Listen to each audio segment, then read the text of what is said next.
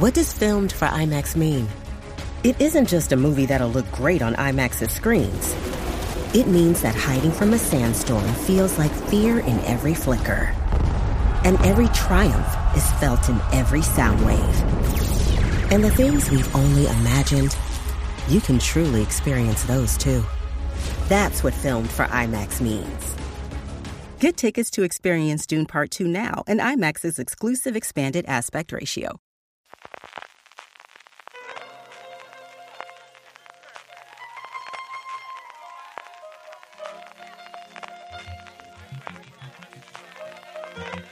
Estás escuchando Fuera de Series con CJ Navas.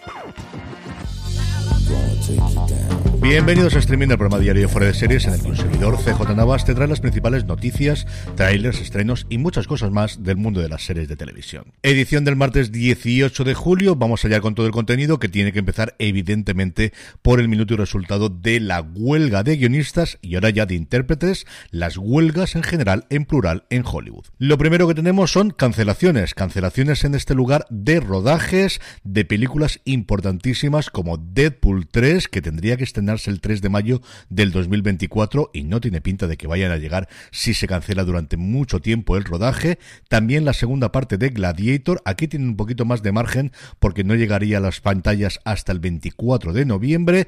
También la segunda parte de Misión Imposible, la primera de Death Reckoning se está estrenando actualmente en cines, como sabéis, y la cosa no ha ido especialmente bien para lo que ellos esperaban en cuanto a taquilla, dentro de que no ha funcionado mal del todo, pero como os digo, la segunda parte tendría que estrenarse el 28 de junio y también su rodaje ha sido parado, igual que el de la tercera parte de Venom, que es cierto que en este caso no había fecha de estreno, como tampoco el drama que está produciendo Apple TV Plus sobre el mundo de la Fórmula 1. En cuanto a series, es cierto que la gran mayoría ya habían parado su rodaje por la huelga de guionistas, así que la nueva huelga de intérpretes no les ha afectado demasiado, pero sigue habiendo bajas. En este caso, Entrevista con el vampiro, que está rodando su segunda temporada, una serie que está en mi top 10 de lo que más me ha gustado de este 2023. Se estrenó en Estados Unidos en el 2022, pero aquí nos llegó a MC Plus a principios de año. Como os digo, Entrevista con el vampiro también ha parado su rodaje. La que en cambio sí va a poder seguir rodando es The Chosen, esta serie alrededor de la vida de Jesús de Nazaret y que aquí España nos la trajo Movistar Plus y es así porque ha recibido una excepción para el rodaje del sindicato de intérpretes del SAG-AFTRA porque es una producción independiente que no está afiliada a ninguna gran productora, aunque es cierto que recientemente llegó un acuerdo para distribuirse internacionalmente por Lionsgate, pero como os digo es la primera gran serie que ha recibido esta extensión que yo creo que está todo el mundo buscando, especialmente las producciones indie en materia de cine en Estados Unidos.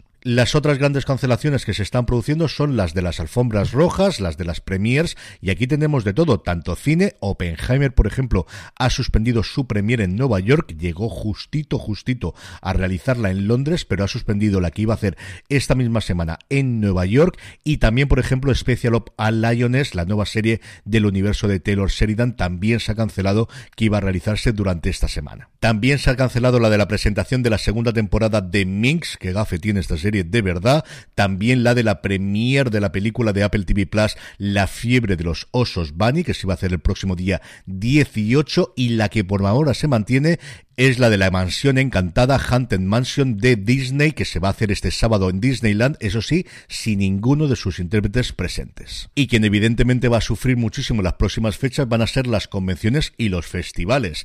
Como os comentaba ayer, la Comic Con se está quedando prácticamente sin contenido de las grandes productoras y parece que van a ocuparlo por un lado de vuelta a los orígenes y de vuelta a los cómics y por otro lado especialmente con las series de animación que parece que van a mantener sus paneles a lo largo de los cuatro días que dura la convención en San Diego dentro de un par de semanas. En el apartado de nuevos proyectos, ya os comentaba ayer que el mundo de las docuseries va a tener un revival absoluto en los próximos tiempos. Netflix acaba de encargar una serie documental sobre el equipo nacional de fútbol femenino. La serie estaría grabándose actualmente siguiendo la concentración del equipo femenino que va a competir de nuevo en la Copa Mundial, en el Mundial que se va a celebrar este 2023 en Australia y Nueva Zelanda con idea de estrenarla en otoño. En cuanto a fechas de estreno, la verdad es que tenemos unas cuantas. A3 Player ha confirmado que el 30 de julio nos llegará a su plataforma A3 Player Honor. Honor, evidentemente, es la adaptación de la serie israelí Kuodo, que como sabéis tuvo una gran popularidad gracias a Your Honor, la serie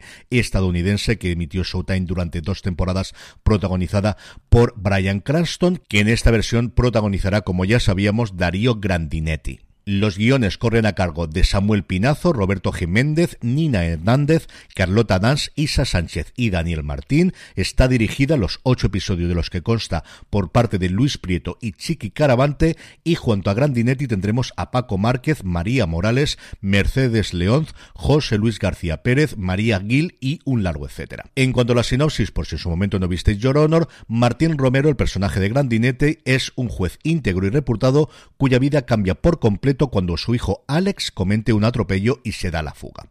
La víctima es un miembro de una familia mafiosa y Romero es consciente de que, si trasciende la culpabilidad de Alex, será condenado de un modo u otro. Comenzará entonces un arriesgado plan para protegerlo que pondrá a prueba todas sus convicciones morales y profesionales con tal de salvar a su hijo. Por su parte, Movistar Plus el 6 de agosto nos traerá Volver a caer, una nueva serie protagonizada por Kate del Castillo y Maxi Iglesias. La serie es una adaptación contemporánea de Ana Karenina, ni más ni menos, con el guion a cargo de Almudena Ocaña y Aurora Gracia Tortosa, que han trabajado previamente en cosas como Élite, Bayana Milán, Valeria o Perdida, en la cual el personaje de Kate de Castillo, Ana Montes de Oca, es una importante clavadista mexicana ganadora de una medalla de oro olímpica. Tras años de éxito deportivo, Ana encontró estabilidad al conocer al que ahora es su marido, que es el presidente del Comité Olímpico de México. Pero algo en su relación parece estar enfriándose y ya se sabe que las familias ideales son todas parecidas,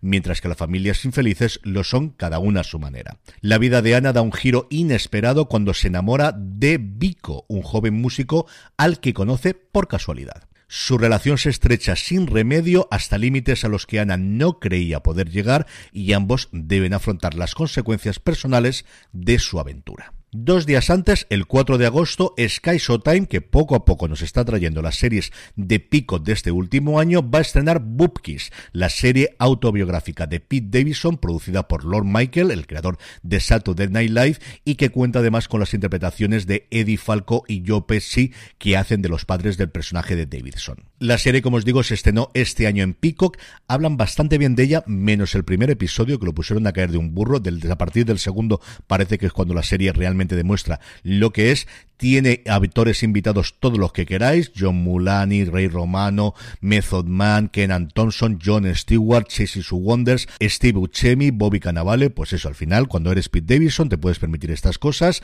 está renovada para una segunda temporada y llegará, como os digo, aquí a España, Sky Time este viernes 4 de agosto. Y por último, Radio Televisión Española va a estrenar cuatro nuevos canales temáticos en RTV Play. Uno de ellos ya lo conocíamos, que es el canal 24 horas de la promesa, pero los otros sí que son nuevos. Por un lado, Somos Cine, que va a hacer programación de manera continuada desde las 4 hasta la medianoche de las mejores películas españolas del catálogo de cine, participado por Radio Televisión Española.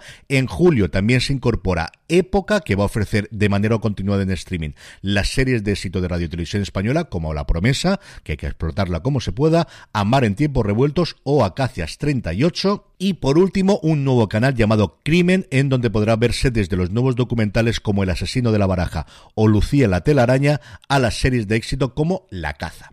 Este canal Crimen, igual que el de época, a partir de agosto emitirá 24 horas al día. En el apartado de vídeos y trailers, hoy tenemos tres cosas raritas. Por un lado, Netflix nos ha traído el tráiler de su nueva serie documental Cómo convertirse en el líder de un culto. Por lo que he visto en el tráiler, la serie tiene una estética muy parecida a otra serie que tiene en su catálogo llamada Cómo convertirse en un dictador, que está francamente bien. Se estrena el próximo 28 de julio. Por su parte, Peacock ha mostrado el tráiler largo de esa locura llamada Twisted Metal, adaptación del popularísimo videojuego, que además de Anthony Mackie tiene en su elenco a Neve Campbell, a Stephanie Beatriz, a Thomas Handercharge e interpretando al payaso Sweet Tooth, por un lado le pone el cuerpo Chamoa Joe y la voz se la pone Will Arnett. La serie se estrena el 27 de julio en Peacock, a ver si Sky Showtime coge ritmo y la trae prontito aquí a España, porque la verdad es que tiene una pinta espectacular. Y el último tráiler es el más raro de todos, es una nueva serie semisecreta de Steven Soderbergh que está disponible para la compra en commandzseries.com, una serie de viajes en el tiempo con Michael Cera, con Liv Schreiber, con Roy Good Jr.,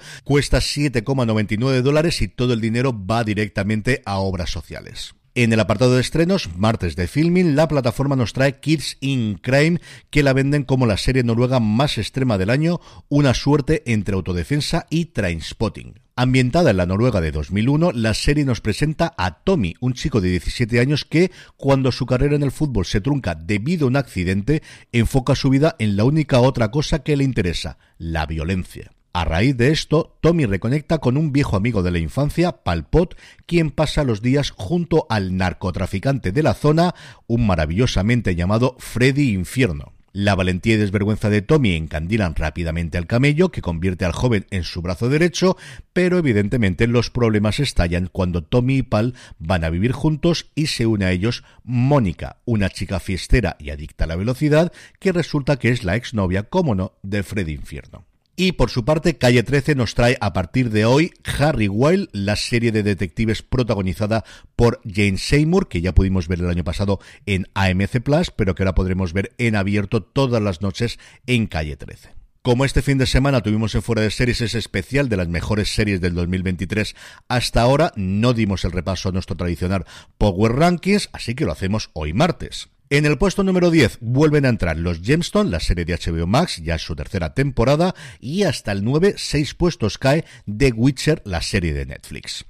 En el 8, subiendo un puesto, tenemos Invasión Secreta. En el 7, otra entrada, El abogado del Lincoln, la serie de Netflix, recién estrenados sus primeros episodios de la segunda temporada. Y en el 6 vuelve a entrar Jack Ryan. Un puesto se deja bajando al quinto From, la serie de HBO Max. Y 3, 3 sube Star Trek Strange New Worlds, la serie de Sky Showtime, que se queda en el puesto número 4.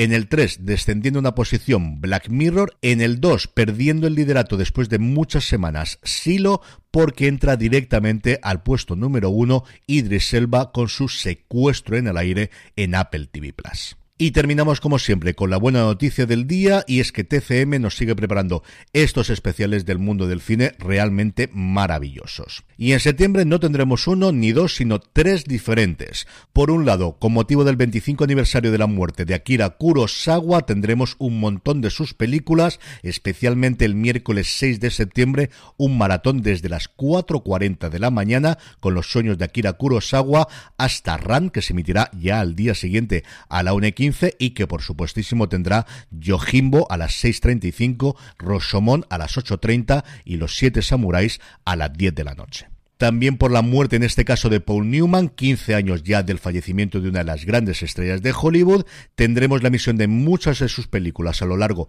de todo el mes de septiembre y eso especial se realizará el martes 26 de septiembre en el que podremos ver Cortina Rasgada, Veredicto Final, Dulce Pájaro de Juventud o Las Últimas Estrellas de Hollywood, la serie documental en el que Paul Newman tiene un papel destacado. Y siendo esas importantes, la que a mí más me apetece ver es el especial de los hermanos Marx. Todos los viernes desde el 1 de septiembre tendremos una película de los hermanos Marx. El 1 de septiembre una noche en la ópera, el día 8 una tarde en el circo, el 15 los hermanos Marx en el oeste y el 22 una noche en Casablanca y todo ello culminará el viernes 29 de septiembre con todo el día, toda la tarde la programación dedicada a ellos en los que además de estos títulos se añade un día en las carreras o una tienda de locos. Y con esto concluimos streaming por hoy. Volvemos mañana miércoles. Gracias por escucharme. Recordad, tened muchísimo cuidado y fuera.